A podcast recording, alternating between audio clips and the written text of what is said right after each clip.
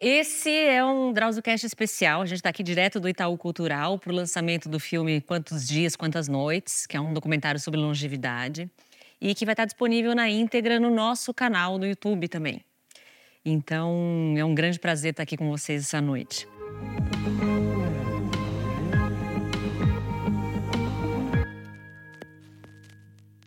Bom, a gente sabe que a expectativa de vida está aumentando e por isso a nossa relação com o envelhecimento também vem mudando.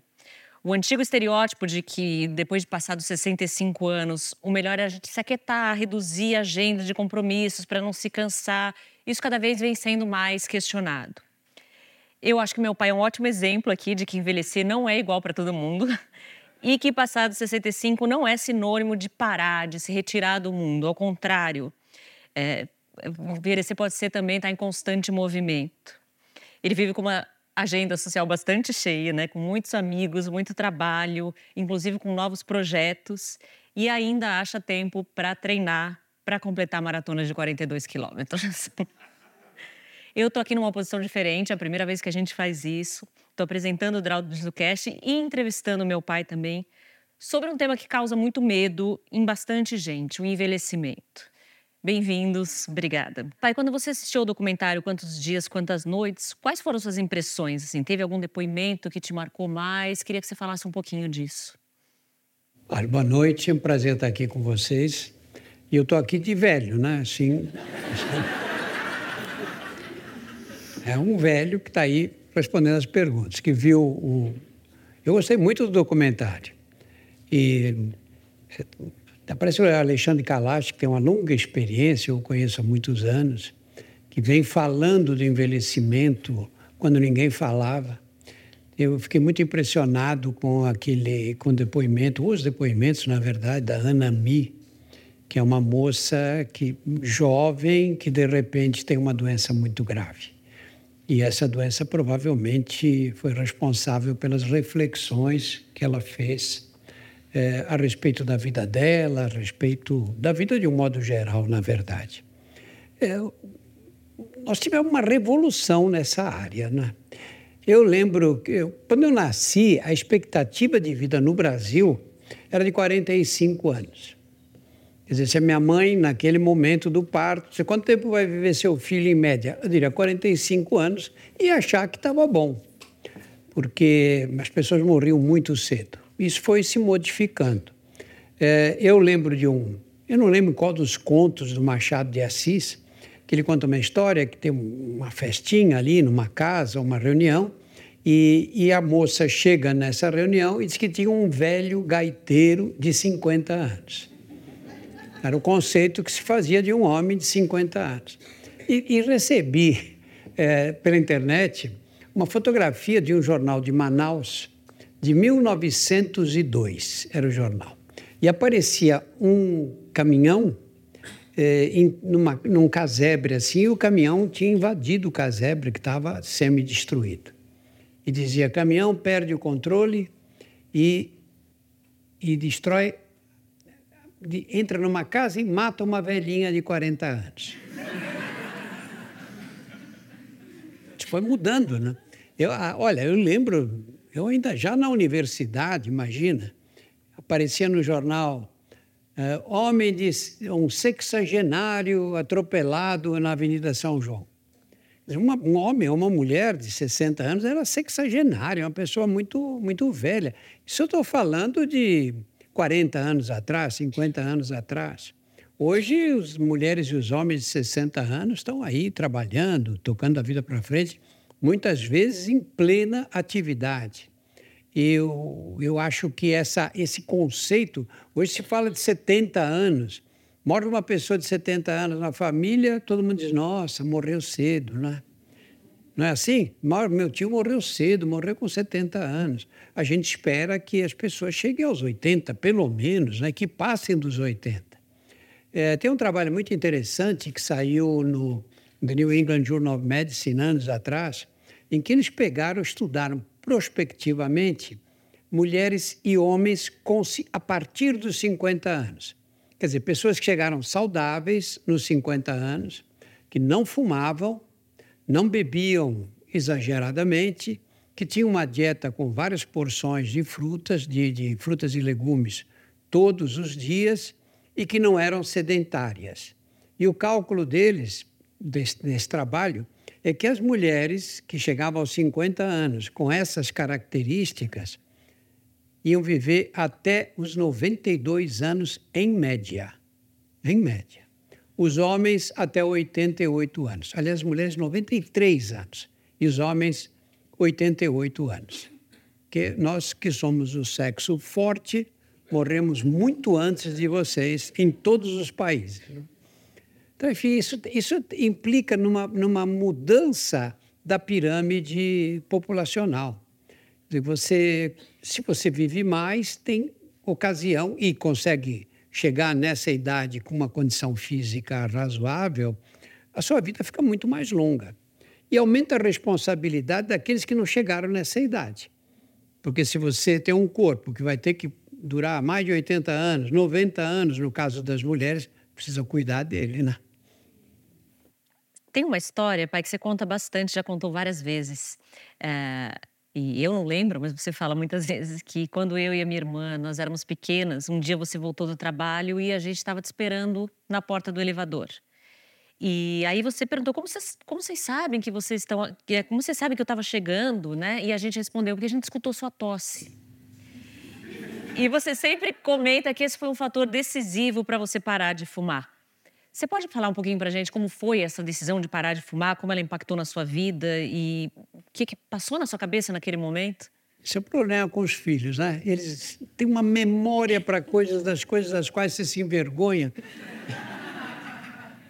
Eu fui fumante dos 17 aos 36 anos. Naquela época, a gente começava a fumar sem ter ideia de que aquilo fazia mal, por incrível que pareça. Não, é? não havia informação e as companhias de cigarro, que são companhias criminosas até hoje, elas impediam que a informação chegasse nos meios de comunicação de massa através da pressão da publicidade que elas publicavam.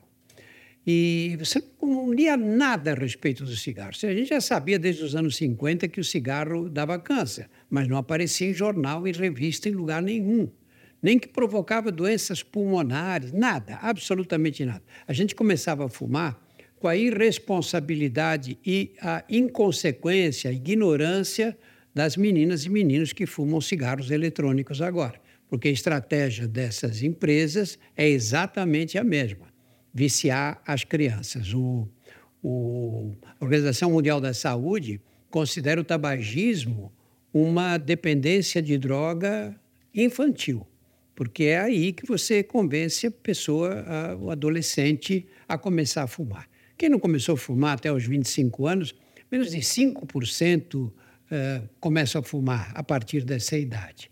E eu fumava e achava que tudo bem, mas eu tinha assim, uma implicância com a tosse dos fumantes.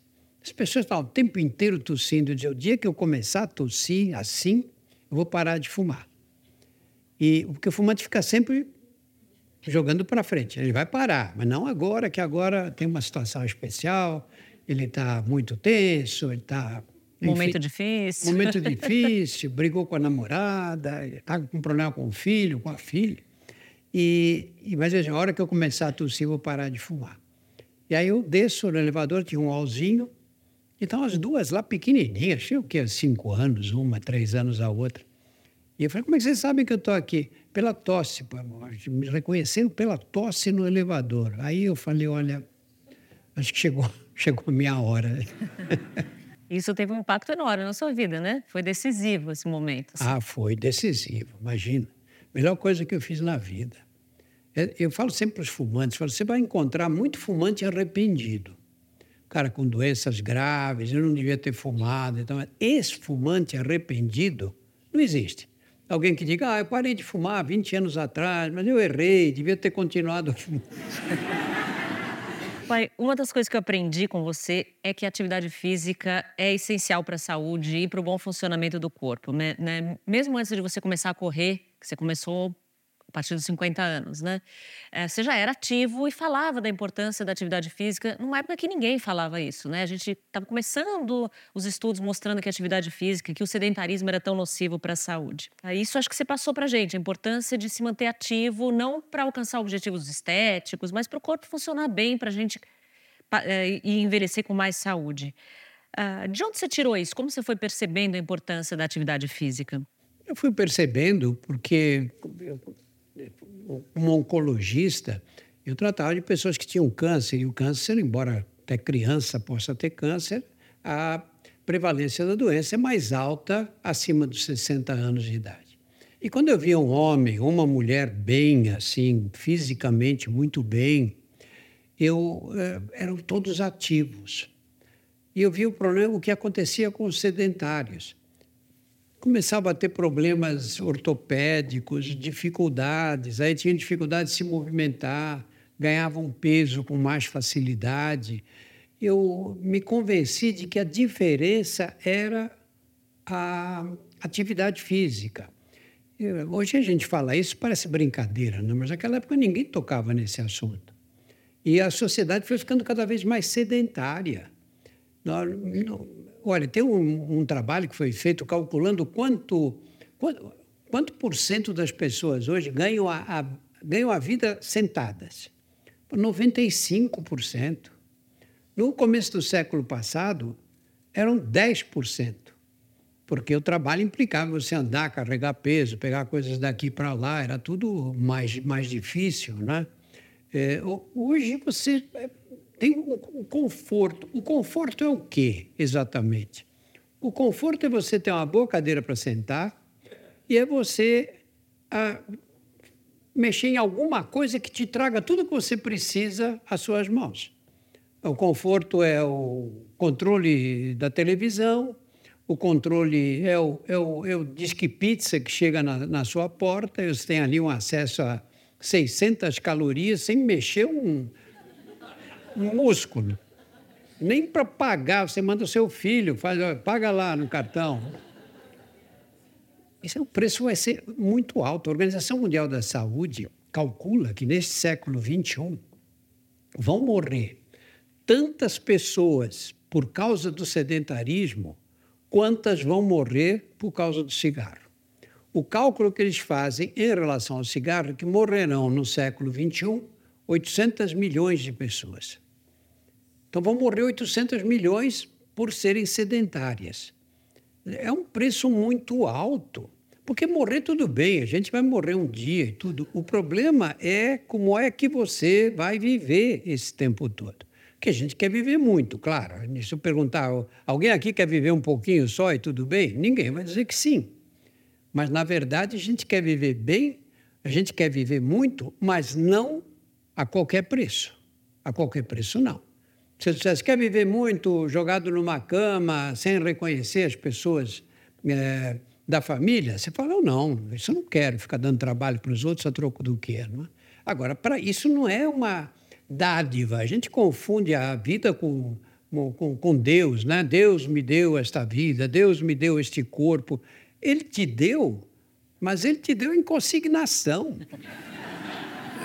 consignação. Você não usou direito, você é, tratou o corpo a pontapé, ele retira a consignação. Né? Bom, no filme tem um trecho que diz que estudos afirmam que a pessoa que vai, vai viver 150 anos já nasceu. Você acha que a gente está nesse caminho? A gente vai. Você acha que a humanidade, as pessoas vão viver 150 anos e que isso já é uma realidade próxima? É bom, nascer ela pode ter nascido, mas ela vai morrer bem antes.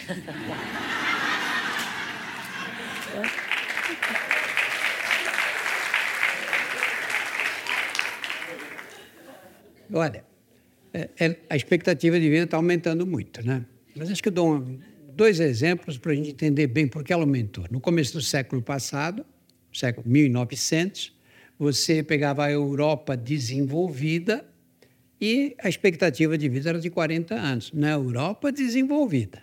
Muito bem. É, a, expectativa de, a, a expectativa de vida aumentou muito pouco, em séculos, durante séculos. A gente fala, Jesus Cristo morreu com 33 anos. Todo mundo diz, nossa, morreu moço. Morreu moço, não. Ele morreu na idade em que morriam as pessoas no império, na época do Império Romano. Era isso, 30 anos, morria todo mundo, morria metade pelo menos, né? O que aconteceu em 1900? Aí entramos no século XX, nós inventamos as vacinas. As vacinas são responsáveis por um grande aumento na expectativa de vida geral. Porque aquela criança que ia morrer de dois anos, aos dois anos de sarampo, ela tomou a vacina, não morreu. Vai viver 80 anos, ela vai puxar essa média 78 anos para cima. Agora, vamos imaginar que eu achasse uma pílula que curasse todos os casos de câncer. Mas tomou, está curado, acabou. Acabou a doença. Tem um, tem um cálculo feito em artigo científico dessa, dessa, dessa possibilidade, do impacto de cada medida. Se eu aumentar, se eu curasse todos os casos de câncer, câncer é a segunda causa de mortalidade hoje, né? Doenças cardiovasculares câncer. Se eu curasse todos agora, quanto ia aumentar a expectativa de vida da população em geral? Três meses. Ridículos três meses. Por quê? Porque você vai ter câncer com 70 anos. Desculpa. Vai ter câncer, a maioria vai ter com uma idade mais avançada. E aí você, em vez de morrer aos 76 anos, como é o caso da expectativa aqui no Brasil, você mora com 70. Tudo bem, você puxa um pouquinho para baixo, mas é insignificante. Então, as, os grandes aumentos de expectativa de vida vieram do quê? Vieram do saneamento básico, das vacinas, da pasteurização do leite, que era uma das causas mais importantes de mortalidade. Antibiótico também? Dos antibióticos, e vieram do, da, da, da, da, da criação que mais aumentou a expectativa de vida de todas. Foi o maior avanço da medicina no século XX segundo a Organização Mundial da Saúde e segundo a revista The Lancet, que é uma das revistas mais importantes, que foi o soro caseiro. Soro caseiro. A criança vomitava, tinha diarreia, entrava, desidratava e morria. E morriam de monte. Eu cheguei a ver num plantão de 12 horas no pronto-socorro de pediatria do Hospital das Clínicas, morrerem cinco crianças. Morrer criança era normal. Eu conversei com os mais velhos. Eles morreram, tinham cinco, seis filhos e a gente criava dois, três. Morrer duas, três crianças numa família grande era normal. Soro caseiro é que teve um grande impacto. Vê com a medicina engraçada, né? Quantas coisas nós inventamos no decorrer do século XX e o maior impacto na mortalidade quem teve foi, foi o soro caseiro, mais do que os antibióticos. Então, aí você diz: bom, então a gente vai curando essas doenças. Olha, hoje você tem um infarto, você tem a sorte de ser atendido rapidamente num centro bom, dificilmente você morre, tudo bem. Mas isso vai acontecer muito tarde nas nossas vidas. Para aumentar a expectativa de vida, de pouquinho em pouquinho agora com essas doenças crônicas, que são os problemas que nós temos aqui, de cada três pessoas aqui presentes, uma vai morrer de ataque cardíaco ou derrame cerebral. Não é praga, isso é uma constatação. Aí uma olha para a outra e fala: Nossa, coitada, não é tão legal. Ninguém acha que é com a gente. E que é o que chamam hoje das doenças não transmissíveis, né? É, chamada doenças... Que são as doenças crônicas, câncer, diabetes, hipertensão, claro. que são agora grandes responsáveis pela maioria das mortes no, no mundo, né? Então, pensa para chegar aos 150 anos, o que, que nós vamos ter que curar? Todos os casos de câncer. O câncer são mais de 100 doenças, cada uma delas com vários subtipos e com comportamentos diferentes. Achar cura para todos, de um em um. Não vai haver nunca uma cura para o câncer. Todo dia que vocês abrirem o jornal, tiver escrito lá, achado um remédio, encontrado um remédio que cura câncer, é fake news. Não é possível, são doenças muito diferentes. Muito bem, vai ter que curar todas as doenças cardiovasculares. Infarto, derrame, os problemas é, de oclusão das artérias. Vai ter que curar todas as doenças reumatológicas. Vai ter que resolver os problemas ortopédicos Quanta gente aí com dor na coluna e tudo que poderá ter complicações muito sérias. E, o pior de tudo, vai ter que curar todas as demências. Fácil isso, encontrar a solução para o sistema nervoso central que vai se desgastando à medida que o tempo passa. Então, essas previsões de 150, 200 anos, isso não vai acontecer, infelizmente ou felizmente, sei lá, também é bom.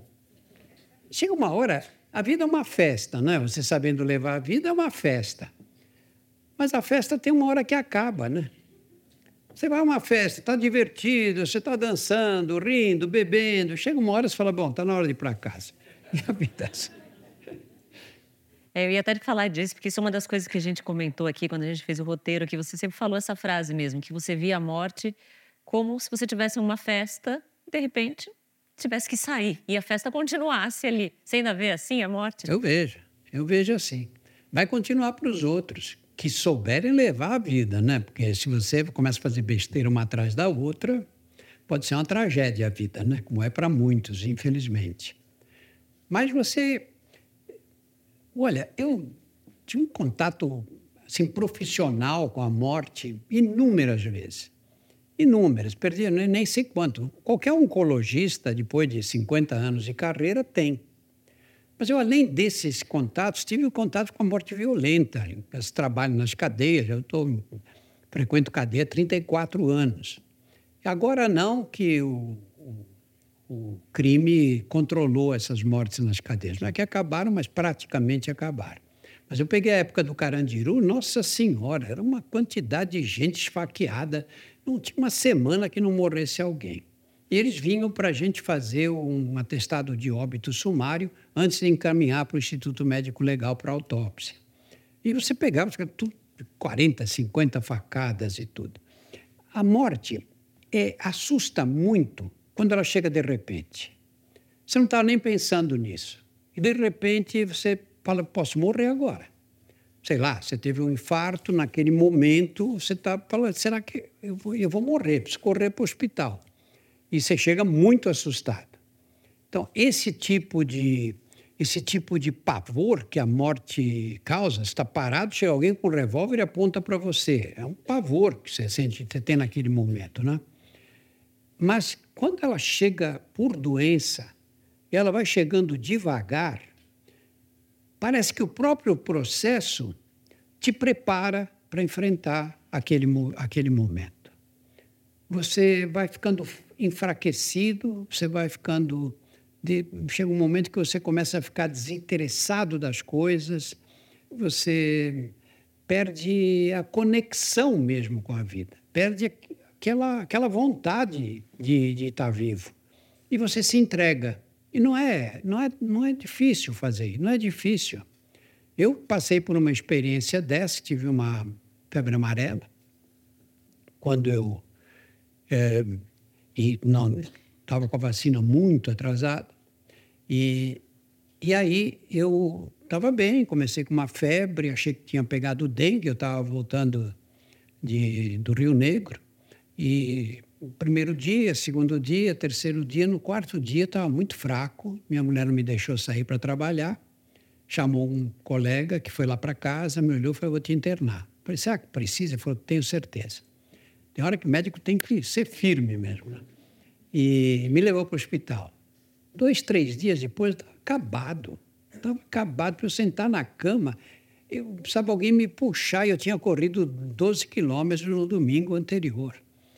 E aí você vai ficando derrubado e você é engraçado que você é, começa a se desligar das pessoas que você mais ama. A gente imagina que isso não seja possível, né? Mas é. Eu tenho uma ligação muito forte com as minhas filhas, tive duas filhas. Tinha uma netinha de seis meses que encantava a família inteira. E, e, e aí, minha mulher, a minha irmã, as pessoas que mais próximas de mim, de quem eu mais gosto e tudo, de repente, não é como se elas não fossem importantes, elas continuavam a existir. Mas a, a, a ligação que eu tinha com elas tinha outra característica. É porque eu estava indo embora, na realidade. Não é drama isso, não, porque a febre amarela é uma doença muito grave. E você vai ficando obnubilado, porque você vai perdendo o, o contato mesmo, né? Então eu não tenho medo, viu, de morrer assim com uma doença que vai consumindo a gente. Eu acho que até chega um momento que, dependendo do sofrimento, a morte chega a ser bem-vinda. O problema é quando isso acontece de repente te pega em outro estado psicológico, né? O pai, você tratou câncer durante muitas décadas, né? E teve uma época também que você tratou HIV e AIDS. E nessa época os tratamentos, tanto para AIDS quanto para o câncer, eram muito limitados, né? Então você perdia muitos pacientes. Eu lembro sempre disso, né? Você perdia muitos pacientes, você teve um contato muito forte com a finitude humana, né? Com as pessoas. E eu lembro que você dizia muito isso para médicos, né? Que se o médico tivesse em mente só a ideia de curar as pessoas, que ele ia se frustrar, que o papel do médico não é só curar. Se ele conseguir curar, ótimo, mas que muitas vezes o médico tem que ajudar a pessoa a morrer. Queria que você falasse um pouquinho desse aprendizado assim que você teve. Não, foi um aprendizado forçado, né? Porque é, o câncer, embora seja uma doença bastante curável em muitas situações, e eu vim vendo isso, esses avanços acontecer, vim acompanhando, a AIDS, eu peguei numa fase que todos morriam, eram 100% morriam. Então chegava uma pessoa, você forte, bem, com teste positivo. Sabia que essa pessoa ia morrer. E rápido, e, né, às vezes. Geralmente, e já vinham, o diagnóstico era feito numa fase mais avançada da doença. E você sabia que elas iam, que iam morrer, não havia o que fazer, não tinha, não tinha os antivirais. Você tra podia tratar uma infecção oportunista, ela se curava daquela, mas ela ia ter outra. E de repente tinha outra, e, e os espaços iam apertando, a doença ia, ia cercando mesmo. E a gente que tinha experiência com esses quadros via no que ia dar, de que maneira aquilo ia acontecer. A tendência do médico nesse momento é se afastar, é ficar longe, porque não vai curar, é muito frustrante para você que é profissional, que você aprendeu a tratar das pessoas, que você foi treinado para curá-las, e de um momento para outro você está ali entregue, você não é capaz de ajudar, não é capaz de modificar o curso da evolução. E eu acho que é, nessa hora, frequentemente, os médicos se afastam. Ficam mais longe, se tornam menos disponíveis, e é a hora que a pessoa mais precisa, não é? Eu acho que uma, uma, Não que eu não tenha agido assim também, acho que agi algumas vezes, tive muita dificuldade, mas eu fui aprendendo que esse é, o, é o, talvez a coisa mais importante da medicina seja essa. Como é que você ajuda uma. Porque curar é fácil, né? Você deu a medicação, melhorou, outro dia está melhor, melhor. Outro dia é só festa, né? Entra no quarto doente, ah, que ótimo, ele está muito bom agora e tal. O difícil é quando ele está pior hoje do que ontem. E amanhã vai estar tá pior ainda. E depois pior. Como é que você conduz? Como é que você conduz essa pessoa de modo que ela não sofra muito, de modo que sofra o mínimo possível? Como é que você discute a, a situação com os familiares para evitar que eles entrem em pânico, que não comecem a tomar medidas estapafúrdias, não é? é isso é, eu, eu, acho que isso é que é a, a arte da medicina. Né? A gente diz que a medicina é uma ciência e uma arte, mas essa arte fica assim no campo da arte. E, e medicina não é uma arte no sentido que a palavra tem normalmente, não é? Você não, os corpos humanos não são materiais que você molda como o Michelangelo moldou o mármore, ou como Da Vinci uma, foi capaz de, de colocar as tintas nos quadros. A arte da medicina é justamente o que você sabe, o que você aprendeu, qual é a ciência que você domina, que você conhece. Isso é a parte científica, é a técnica da medicina. Você pode ser um excelente técnico, não quer dizer que você seja um bom médico, porque a boa medicina é feita através da aplicação dessa técnica para aquela pessoa em particular. E como é que você aplica essa técnica para aquela pessoa em particular? Essa é a arte. Você tem que ter uma ideia de como ela é, o que ela pensa, em que situação ela vive, quais são as condições econômicas e que tipo de medicamentos, que tipo de, de, de providências você tem que tomar. E especialmente aquelas que você não deve tomar, porque você vai, vai estar só é, prolongando o sofrimento sem que aquela pessoa tenha alguma coisa de bom, de, sofra mais ainda ao passar por isso. Né? Você sente que com a idade é, você passou por muitas mudanças físicas, é, psicológicas? Teve algum momento da sua vida que te fez dar mais valor à vida? Ou as pessoas falam muito disso do envelhecimento traz grandes é, reflexões? Sabedorias. É, sabedorias, né? Eu imaginava isso. Eu imaginava. Eu escrevi um livro em quando eu fiz 60 anos, chamava Por um Fio que é foi um livro em que eu conto a experiência com pacientes vivendo uh, o final da vida. E essa, essa convivência que eu tive com esses doentes. Eu, na verdade, comecei a escrever esse livro quando eu nem escritor era, foi com uns 40 anos, mais ou menos. E aí eu parei uma hora falei, eu não tenho condição de escrever esse livro agora, porque com 40 anos eu não consigo entender, não vou conseguir entender como como, como uma, uma, senhora de 80 anos, gravemente doente, é, o que ela pensa naquele momento, todo o repertório que ela traz para aquele momento.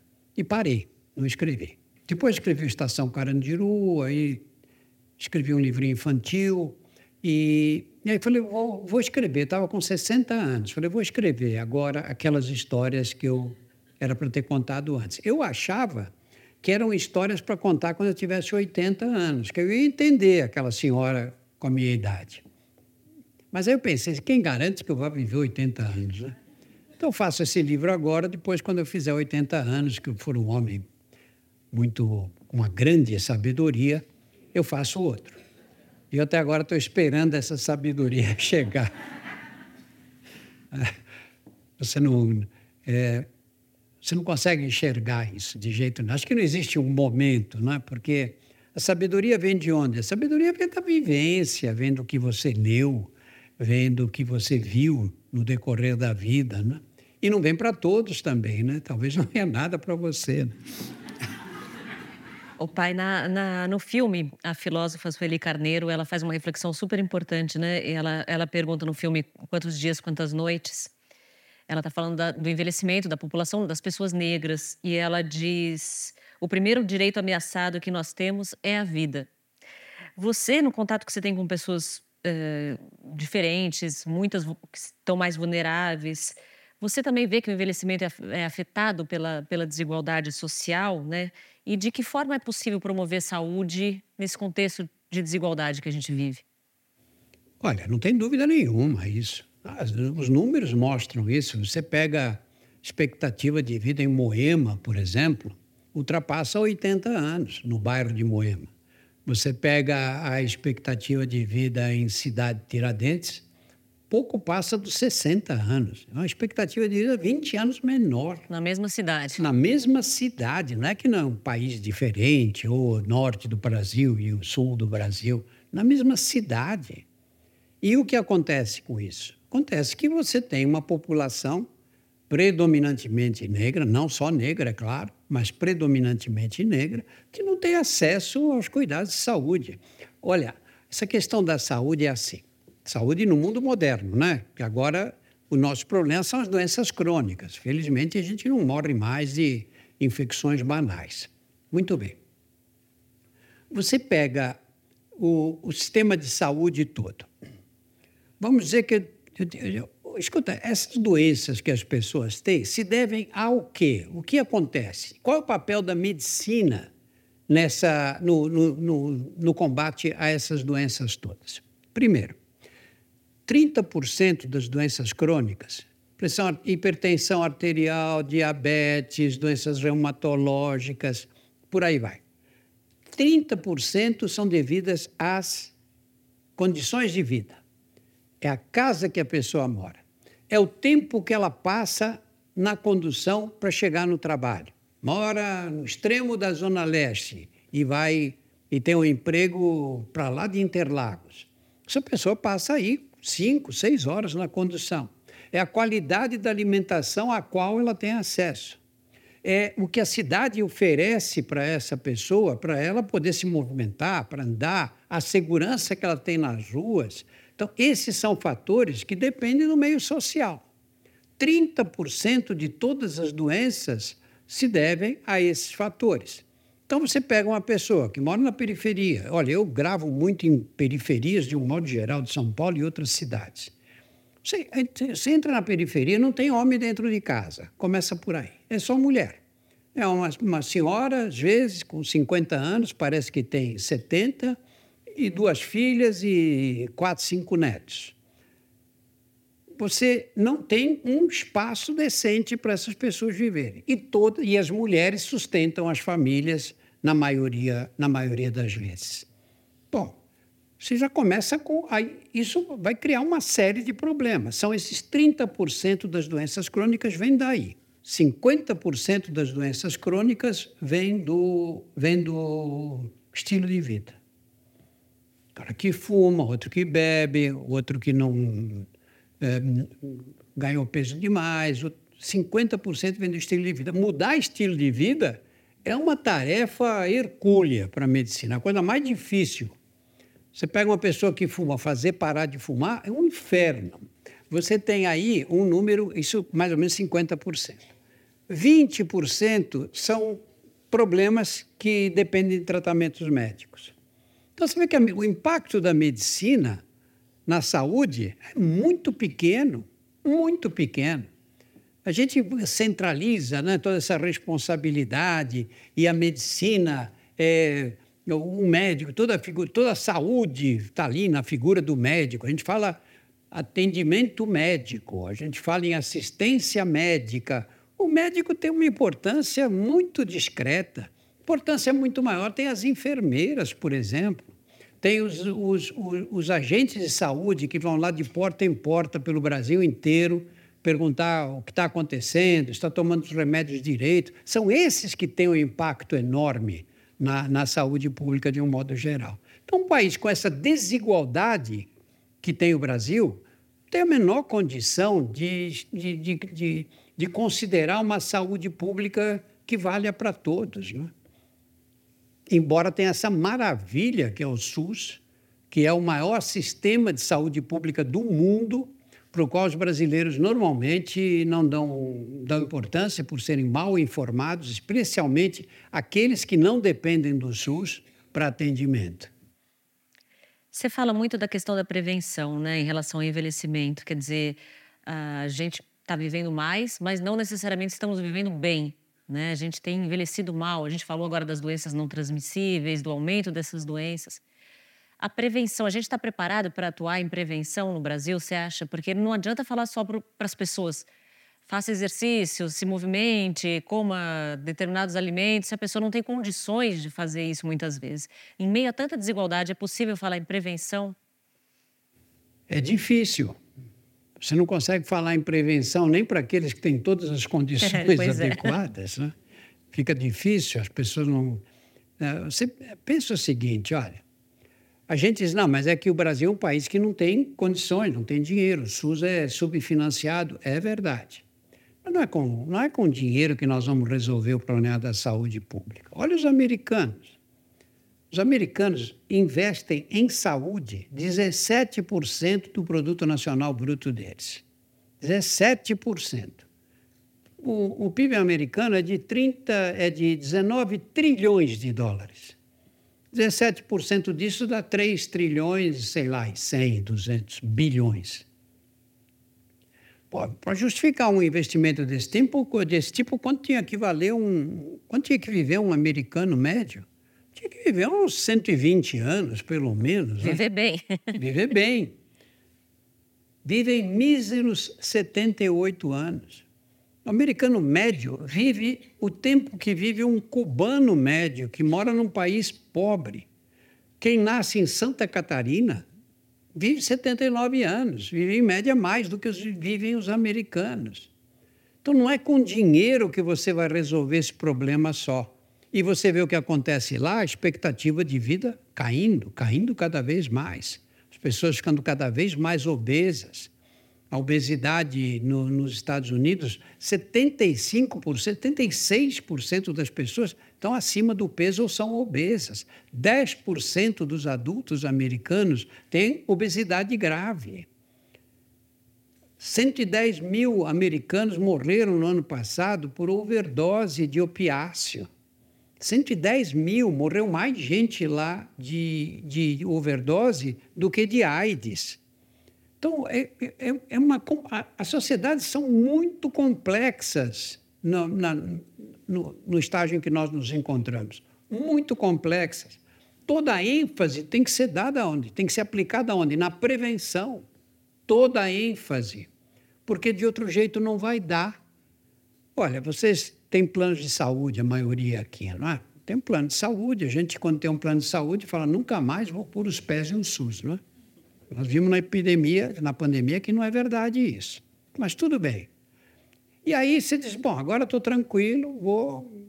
Toda vez que eu ficar doente, vou para um hospital particular, vou ser bem tratado e tudo bem.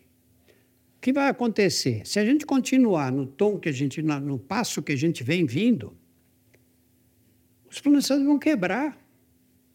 Vão quebrar, eles não são viáveis a longo prazo. Pô, o cara pessimista. Não. Eu não estou falando porque eu acho. Todas as análises que eu leio, todas as análises econômicas que eu leio, eles vão quebrar. Já estão começando a quebrar. Você tem, por enquanto, você tem um plano que te dá direito a, aos melhores hospitais e agora já não tem mais esses melhores. Tinha tais laboratórios, agora são outros. E cada vez mais vão ter que reduzir esses custos, porque a população envelhece e você tem que atuar onde? Tem que atuar na prevenção. Porque se você espera aquela pessoa ganhar peso, ter um infarto, ter diabetes, não tem dinheiro que chegue para tratar. Por isso é que tem que ser ali. E, e, hoje você pensa o que aconteceu. Teve um tempo, quando eu me formei na faculdade, é, é, falar em, as mensagens de saúde pública qual eram? Ah, não tome água suja, não nade em lagoa de crosseira, porque tinha umas lagoas no Nordeste. Todo nordestino que chegava em São Paulo chegava com esquistossomose, que era transmitida nas lagoas. Você não. As casas de pau a pique, tinha o barbeiro que picava, dava doença de chagas. Esses eram os problemas de saúde pública que nós tínhamos. Hoje não são mais esses, felizmente. Né? Hoje, se tiver uma mensagem de saúde pública, mais sucinta que eu já consegui imaginar é: não pode passar o dia sentado comendo tudo que te oferecem. Não pode.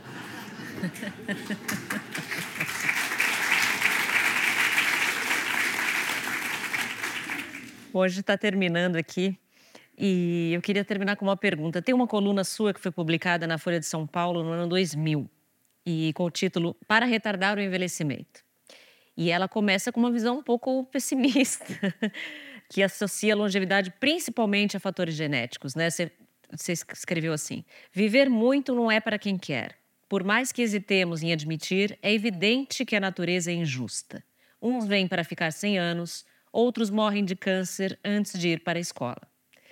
23 anos depois, você ainda vê a longevidade assim? Como você vê essa questão? Eu acho que tem coisas que são evitáveis. Né? Essas coisas que eu tenho dito aqui, você pode evitar algumas dessas doenças. Agora, a genética tem, tem papel fundamental, né? Papel fundamental. Você olha a tua família. Se a tua família você perdeu um tio de ataque cardíaco com 48 anos, um avô com 50, o outro tio com 60, com ataque cardíaco, fica esperto. Claro. Fica esperto. Se a tua família passou a vida inteira brilhando, brigando com a balança, seus pais, seus avós, seus tios, todos com tendência à obesidade, fica esperto. Você acha que você não pode acontecer com você? Nós vimos aí o que aconteceu a partir dos anos 90, quando se descobriram aqueles genes envolvidos em câncer de mama. E, em geral, câncer de mamas em jovens. E, e o número de casos aumenta, não para de aumentar. Hoje nós temos testes que você faz, identifica, e essa mulher depois é passível de várias estratégias para reduzir o risco, uma das quais é tirar os seios, tirar as glândulas mamárias e, e colocar no, no, lugar duas próteses. Quer dizer, nós, a, a genética mesmo, você pode evitar as consequências dela, mas precisa prestar atenção. A gente tem que jogar com esse risco, sabe? Saber que, dependendo do teu, do teu background genético, você não vai viver mesmo 100 anos, porque tem uns malucos que vivem 100 anos e não fazem nada, não comem tudo que oferecem e não andam e ainda fumam e bebem. E chegam aos 100 anos. E chegam aos 100 anos. Eu lembro o Niemeyer, o Oscar Niemeyer, uma vez, ele viveu 100 anos, né? Mais de 100, é. E aí disseram para ele, mas você faz exercício? Ele falou, não, não faço não. Ele tinha um escritório de arquitetura ali na, na Avenida Atlântica, no Rio de Janeiro, Copacabana. E ele dizia: Olha, eu fico aqui na, na janela, estou trabalhando, de vez em quando vou para a janela, olho ali na praia, vejo o escritório de frente para o mar. Eu, aí vejo um amigo meu, passa correndo, aí dá um tempo, ele não passa mais. Aí o outro para de passar também. E ele estava lá, com 100 anos, fumava, bebia. É que esses caras têm muita sorte, né? Dá até raiva, né? Dá raiva. Eles fazem tudo que a gente gostaria de fazer e não faz, se priva. É igual, é igual o problema da obesidade. Tem, tem gente que chegou perto da comida e engorda. A gente é que interpreta mal. Fala, tá vendo? Ele é gordo porque ele come e tal. Não, claro que se ele é gordo, ele tem que manter aquele peso dele, né? e abre um apetite proporcional. Mas não está no controle dele. Se tivesse no controle dele, ia todo mundo magrinho, não teria problema. Mas não é assim, é a genética que tem um poder grande. E aí tem o outro que come tudo que aparece, aqueles que o povo chama de magos de ruim, que dá ódio também desses caras. Come, come, não acontece nada. Né? Você chega perto da comida já ganha um quilo, dois quilos. A genética tem um papel importantíssimo e a gente não tem esse controle. O que você pode ter é se defender da genética que você tem. Então, você tem. Uh, seu pai bebia demais. A sua mãe passava da conta também. O seu avô foi internado duas vezes por alcoolismo. Pô, para, meu, sai de perto da bebida, não chega perto. Tem gente que pode beber e para. Você vai correr um risco mais alto. A vantagem de você ter ideia da genética e de você fazer os testes genéticos fundamentais é justamente atuar na prevenção. Porque sabendo qual é o risco que você corre, fica mais fácil de se defender dele, né? Bom, eu queria agradecer a todos que nos ouviram uh, e para se aprofundar mais na discussão sobre envelhecimento no Brasil, a gente convida vocês a assistir ao filme Quantos Dias, Quantas Noites, uma produção da Maria Farinha Filmes que estará disponível aqui no nosso canal no YouTube para todo mundo. No nosso portal você encontra, você encontra mais de 100 episódios do DrauzioCast, que versam sobre os mais variados temas. Conheça também os nossos outros podcasts, o Porquê Dói, o Saúde Sem Tabu e outras histórias, todos disponíveis nos principais agregadores e no YouTube. Muito obrigada, gente. Boa noite. Foi um prazer estar aqui com você. Muito obrigado. Obrigado, doutor.